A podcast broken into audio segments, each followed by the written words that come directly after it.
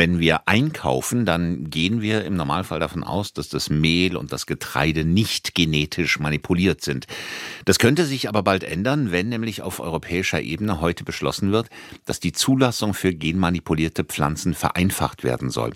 Über mögliche Konsequenzen für unsere Landwirtschaft und auch für uns als Verbraucher habe ich mit Professorin Christiane Nüsslein-Vollhardt gesprochen. Sie ist Entwicklungsbiologin, Genetikerin und Nobelpreisträgerin für Physiologie und Medizin, außerdem emeritierte Direktorin des Max-Planck-Instituts für Entwicklungsbiologie in Tübingen.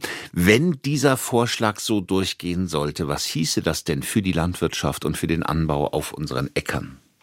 Also wenn man das vereinfachen würde, dann könnten viel mehr Firmen interessante neue Züchtungen herstellen. Im Moment ist es so, dass die, also wenn man Gentechnik anwendet, die Zulassungsbedingungen so ungeheuer schwierig sind, dass es für kleine Züchter nicht möglich ist, sich da einzumischen. Das wäre also endlich mal ein Bürokratieabbau in der EU. Ja. Viele Umweltverbände aber sagen, das würde auch einhergehen mit einem totalen Kontrollverlust, weil man Gentechnik dann ohne Überwachung äh, einsetzen könnte. Stimmt das? Ist das berechtigt? Wenn neue Sorten zugelassen werden, können die ja geprüft werden. Das müsste man eigentlich auch mit konventionell gezüchteten Pflanzen machen.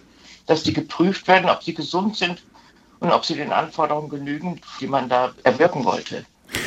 Es ist ja auch so, dass sich für viele diese Frage jetzt gar nicht stellt, ist das wirklich gesund oder nicht, sondern viele haben da auch ethische Probleme. Ökolandwirte und Verbände wettern gegen diese Vereinfachung der Zulassungsregeln. Was denken Sie, warum glauben vor allen Dingen die Biobauern, dass Gentechnik überhaupt nicht vereinbar ist mit den Grundprinzipien ihrer Arbeit?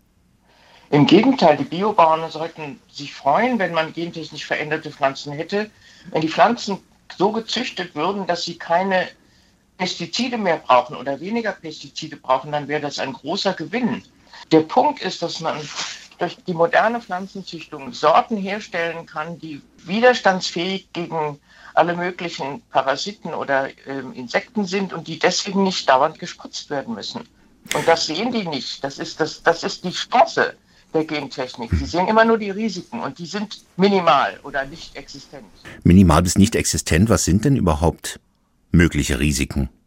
Ja, das möchte ich auch mal gerne wissen. Also ich, ich frage da oft, was soll denn passieren? Ich meine, auf der Welt sind inzwischen seit 30 Jahren in irrsinnig großem Ausmaße gentechnisch veränderte Pflanzen auf, angebaut worden.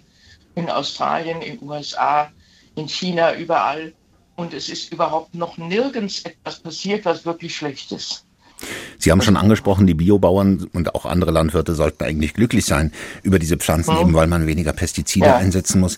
Ähm, sind gentechnisch veränderte Pflanzen auch mit Blick auf die vielen anderen Probleme, die wir haben bei den Auswirkungen des Klimawandels, also mit Dürre, Extremwetter und Hitze, vielleicht sogar eines Tages die einzige Möglichkeit noch?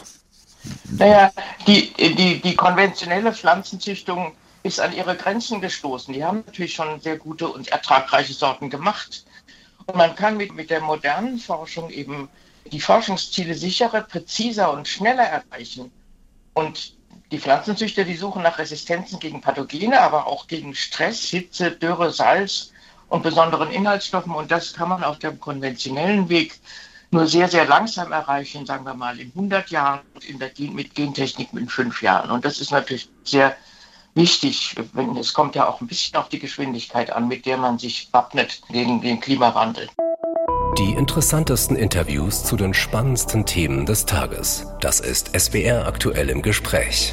Jetzt in der ARD Audiothek abonnieren.